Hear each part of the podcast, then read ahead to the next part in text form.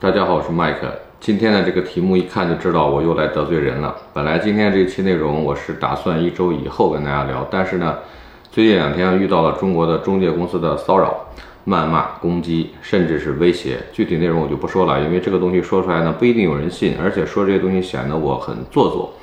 呃，因为我人在美国，他们在中国，对我其实也构不成什么实际的威胁。那么我能做的就是做更多的防骗内容。如果他们还是继续选择骚扰我、捣乱，那么下一步我就是直接公布这些中介公司的名字和骚扰我的个人信息，再然后我就把这些中介公司的负责人的信息以及客户给我发的有关材料翻译以后，委托美国的律师直接举报到美国国土安全局、海关，还有中国的美国大使馆。这样的话，他们这些人就终身无法进入美国，而且还会涉及到其他一些麻烦。我把我的这个底牌已经亮出来了，然后我明人不做暗事，我只是教大家防骗，所以我今天还是坚持我的原则，我不公布任何一个中介公司的名字。先给大家看一个客户的留言啊，这个客户呢是早前几个月找我咨询，后来没有继续往下进行，然后就给删了，然后上周又加了我，付费咨询，开始重新操作美国接收人才移民这个事儿。具体什么情况呢？就是他被中介公司折腾了几个月。发现不对劲儿，但是过程很复杂。我让他把过程和合同发到我邮箱，而且大家也看到了，就是上周我在那个 YouTube 的社区里呢发了个帖子，我说中国被骗的客户可以将详细情况发给我，我可以联系中国的律师，根据情况呢帮你们追回损失。这个帖子发完以后，我收到了大概有将近一百个客户的邮件，而且我发现了一个问题，这里边反映最多的就是我今天说的这个。这个案例啊，那么我在保证我个人安全的前提情况下，我不公开去说中介公司的名字，因为他们是一个团伙，在全国各地都有涉及到这个过程。这个整个这个过程套路啊，至于算不算诈骗呢？我作为一个法学专业的毕业生呢，我也不能判断啊。如果客户报案的话，有待公安机关的调查；如果只是经济纠纷，那么他们就要承担经济赔偿的损失。不过，根据二零二零年最高法院关于经济诈骗行为的有关行为解释，以及关于经济犯罪案件追诉标准的规定里边的有关内容。如果是形成一定规模的集体诉讼类案件，可以合并审理，并作为经济诈骗行为移交公安机关立案侦查。那么，诈骗金额多少可以追究刑事责任呢？以非法占有为目的，在签订履行合同的过程当中，骗取对方当事人财物，涉及下列情况之一的，应予法律追究：单位直接负责的主管人员和其他直接负责人员以单位名义实施诈骗，诈骗所得。金额归单位所有，金额在五万到二十万人民币以上的就可以追究刑事责任。责任有多大呢？刑法第二百二十四条，合同诈骗罪有下列情形之一：以非法占有为目的，在签订履行合同过程中骗取对方当事人财物，数额较大的，处三年以下有期徒刑或者拘役，并处罚金；数额巨大或者有其他严重情节的。处三年以上十年以下有期徒刑，并处罚金；数额特别巨大或者有其他特别严重情节的，处十年以上有期徒刑或者是无期徒刑，并处罚金或者没收财产。根据我的了解，移民类的合同诈骗基本上涉案金额都在五十万人民币以上，就属于刑法定义的数额较大的情节。但是请注意，这个事情在处理的时候其实很棘手，官司官司。就意味着会耗费当事人巨大的精力，而且移民的客户分布在全国各地，很多人顾及到自己目前的单位职业，不太想让太多人知道这件事情，所以呢，预防大于追责。我只能做今天这个视频来提醒大家，中国的移民中介的陷阱，以避免更多人受骗。事情呢，这个经过非常简单，但是整个过程就是一个圈套。从今年的四月份到今天，也就十二月三号，美西时间晚上，我录制这期节目时间截止，一共有三百四十九个客户给我反映被骗。单单我今天说的这家中介公司就占了这三百四十九个里边的差不多三分之一。可见他们的影响或者说广告有多大范围？原因有几个。第一个原因，他们注册了不同的公司名字，然后同时在小红书、百度等平台打广告，就是右下角你看到有赞助两个字的都是广告。百度搜索移民信息，前两页基本上都是广告。如果你想找靠谱的公司，你可以往后找，因为现在这个靠谱的移民公司都不做广告，因为忙不过来，你知道吧？迄今为止，共知道这家公司有四个以上不同的名字，然后他们的操作手法其实很简单。我仔细给大家说一下，就是我列了一个图给大家说明，以方便大家理解。但是这个图，说实话，我自己也觉得不太能标的那么明白，所以呢，我还需要讲解一下这个套路。这个中介公司呢，有这么几个特征。首先，他们在网上有很多个名字，但是所有对外合同和网站都是一个，就是说。有一个名字，我暂且叫大老板吧，啊，boss，或者说是统一的一个 logo 啊，我就叫这个 boss。然后他们分别有北京的公司、东北的公司、广州的公司，当然不排除还有其他地方的公司。我不能说特别细啊，说特别细的话就真的是明目张胆的得罪他们。我这里只是为了方便大家看，所以就列了四个不同地方的公司，我也只是举例，而且每个地方都不只有一家公司。第三个特征就是他们以不同的名字对外广告，但是内容都差不多。第四个特征呢，就是他们做的移民广告项目也不一样，比如说有美国的、加拿大的、新加坡的等等啊，这是四个基本特征。至于操作手法呢，我举个例子，虽然说我手头这几百个客户发的合同和套路呢都是不太一样的，但是万变不离其宗。就那个一个路子，关键词是什么呢？就是转项目，然后拖时间。比如说，客户张三啊，在北京的公司 B 啊，签订了美国 EB 三的这个项目，然后第一个合同，但是过了一段时间，找理由就给客户说啊，要么是你条件达不到，要么是因为雇主的原因，要么是各种其他理由啊，没办法往下进行。然后我这里最长的一个跟我说是拖了三年。这个时候客户就急了，说这个时间太长，我不想等了。然后开始第二步套路，就开始忽悠客户张三签订了第二份合同，就是转项目啊，说这个杰出人才 EB One A 比较快，但是呢你条件达不到，你得包装啊，我们这个文案很厉害啊，保证给你包装成杰出人才。好，这个时候忽悠你签 EB One A 的合同和包装合同，但是之前签的 EB Three 的合同呢不退钱。把北京公司 B 签订合同付的钱转到北京公司 A，但是不行啊，你需要包装啊啊，还有一个包装合同，你再交一份钱给你包装。举个例子，我们就说收了五十万人民币，举例啊，这个是举例啊，每个客户被骗的金额不一样。这里边有个陷阱，什么陷阱呢？就是取消北京公司 B 的 EB3 项目合同，签订一个取消合同，但是这个取消合同不是当初跟北京公司 B 签的，而是用北京公司 A。签取消合同，看懂没有？这个 B 公司签的合同，然后 A 公司取消，然后 A 公司接着给你弄另外一个项目，这个就是拖延时间。同样的手法，如果没看懂的话呢，我再举一个例子：客户李四跟这个大 boss 下面的一个北京公司 A 签订了美国杰出人才项目的合同，合同金额五万美金，但是你条件不行，包装合同五万美金啊，我都是举例啊，我不能讲的太具体。我说了，我只是揭露这个套路，但是我不讲中介的名字。我是为了教大家防骗啊，不是为了打假。他们怎么骗我管不了，但是看到我节目的朋友避免被骗，这个才是我的目的。然后这个合同金额五万，包装合同五万，一共十万美金，你付了。然后过一段时间说你不行啊，各种理由做不了，或者你自己急了啊，那然后你说，哎，做加拿大雇主担保吧，啊，萨省的好，萨省雇主担保项目是十万啊，正好你付的。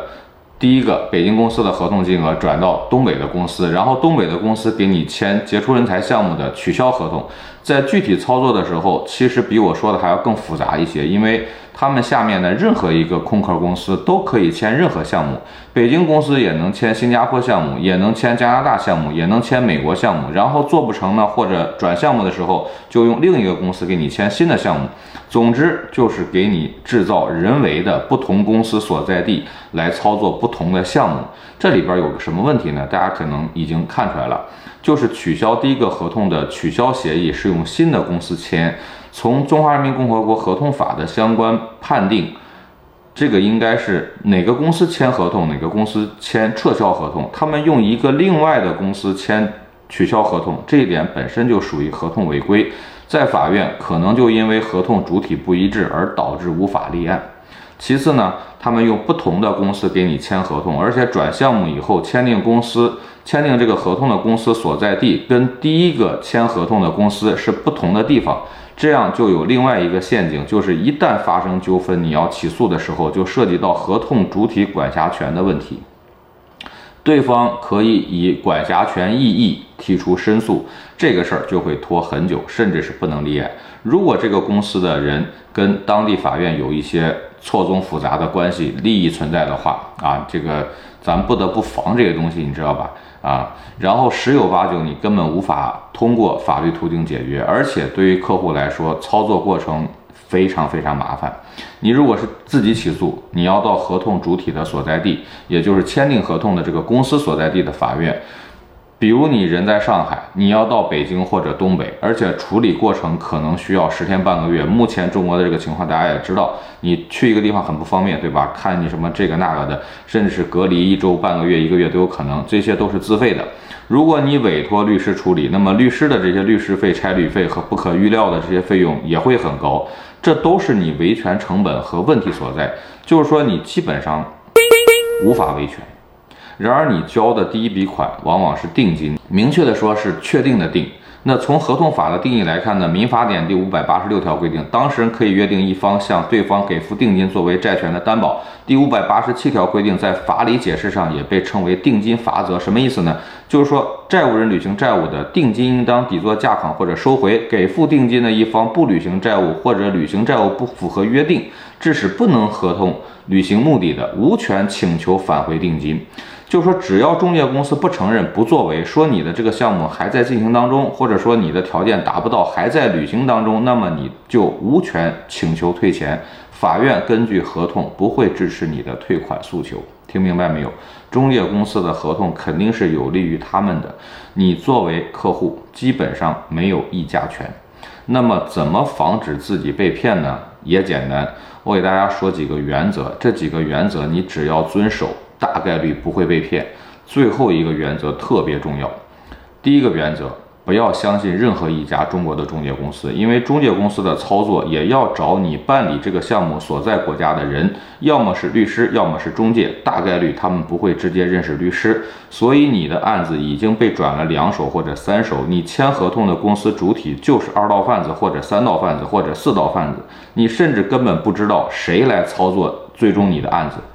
有的人觉得啊，你们在美国啊，啊，我还是找中国的公司签合同比较放心。这个观点大错特错，你的这种认知就决定了你就不知道怎么分辨好坏。中国的中介公司实际上更加了解怎么防止你追究他们的责任，反倒是美国的、加拿大的、澳洲的、日本的律师和移民公司或者是个人，他不敢去做违法违规的事情，因为违法的代价太大了。第二个原则，美国的公司你也要擦亮眼睛。美国现在有很多个人冒充自己很懂杰出人才项目或者加拿大项目，如果他不让你跟律师签合同，跟他个人签合同，那么也是有问题的。你要小心，因为产生纠纷的诉讼地必须是在美国，你的维权成本可能更高，你甚至找不到这个人。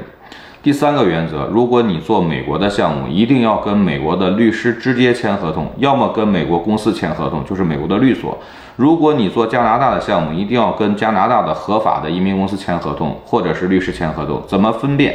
你可以要求对方提供律师执照号，美国所有移民律师都有所在州的执照号，你可以上所在地的律师协会网站查询这个律师的所有信息。然后，如果是跟公司签，你要查询所在州的政府网站，查询这个移民公司经营范围和合法存续的内容。第四个原则，千万千万别和任何个人签订移民合同。我给大家看一个。跟个人签的合同金额啊，骗了客户就十年不用开张了，对吧？合同金额七十万美金，夸张吧？但是真的有人上当。第五个原则，千万不要相信时间长的项目。如果这个中介公司告诉你你要等五到十年、六到八年，那就是骗人的。我为什么不让你们办美国投资移民？等十几年，你还能找到人吗？你现在还能联系到五年前认识的人有多少？夜长梦多，那你说美国 EB Two 就是 NIW 不是也要排期三年吗？NIW 排期三年是你已经拿到幺四零了，然后排队等入境。幺四零拿到就意味着你已经移民成功了，好吧？移民局已经批准你的案子了，你不找谁，你找不到谁都无所谓了。当然了，随着最近中介造假，也就是包装严重，移民局对于中国申请人严格审核，而且以前很简单的广州使馆面谈的程序，现在也变得复杂了。怎么复杂？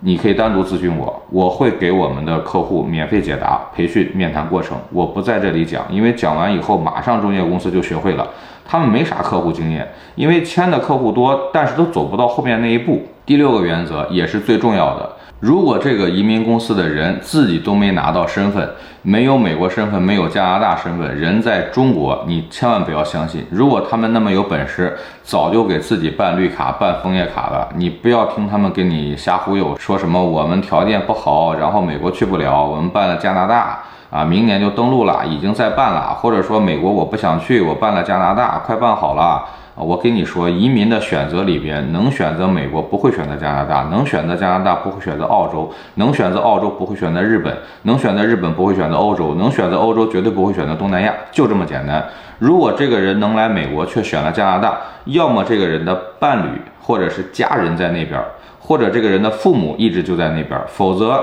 人一定是选择最理想的移民目的地。还有人给你忽悠，我拿到美国了，只是还没有登陆，还在等后面的流程，我不想等了，我有其他的选择。扯淡，移民就一个选择，就是如果这个人对移民很专业，他早就拿到身份了。如果你找的这个人有美国国籍或者加拿大国籍，或者已经在美国、加拿大至少五年以上，你大概率不会被骗，因为这些国家违法成本特别高，没有必要。你像我，我不会为了几百万美金去冒险，给自己找麻烦。能让我铤而走险的目标，如果这个事儿没有一个亿美金，我是不会去做的。就算真的有一个亿美金的回报，我可能也不会做，因为我还要为家人、为父母、为孩子考虑，对吧？我四十岁，我还要那么多美好的时间去享受生活，我没必要做缺德的事儿。而且经过五年以上的北美生活以后呢，大家心态都平和了很多。啊，能平平安安就好，绝不会去冒险给自己找麻烦。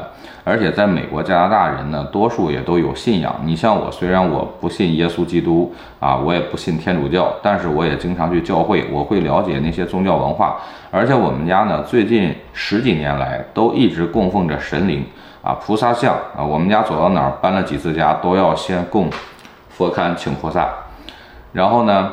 神像。在那儿看着你做事情就要先三思啊，要做积德行善的事儿。你可以认为我是迷信，但是我是二零一三年的正月十五在河南开封大相国寺皈依，给我皈依仪式的就是那个相国寺的住持新广师傅，上心下广。我是跟一个当时在中国南方的一个城市的级别比较高的一个领导，特意坐飞机过来，然后让我带他去相国寺皈依。我本来没有这个想法。机场接上他以后，开车大概两个小时到开封嘛，就给我讲晕了。因为那个机场在新郑，然后路上就给我讲了一路，这个这个大哥就把我给讲晕了。然后到了这个地方以后，呃，就见到这个新广师傅，然后他就说我有缘啊，然后就让我也跟着一起皈依了，就这么很简单一个事儿啊。我虽然说不是特别的信佛，但是呃不是那么的虔诚，但是呢，我觉得做任何事情呢，呃，都需要有一定自己的这个道德感和你的这个。责任感，还有你的这种良心啊，用这些东西来约束你。好了，今天这个内容呢，我就讲完了。感谢大家耐心听我啰嗦，也感谢大家的关注和支持。希望大家在办理移民的路上呢，一切顺利，避免上当受骗。咱们下期再见。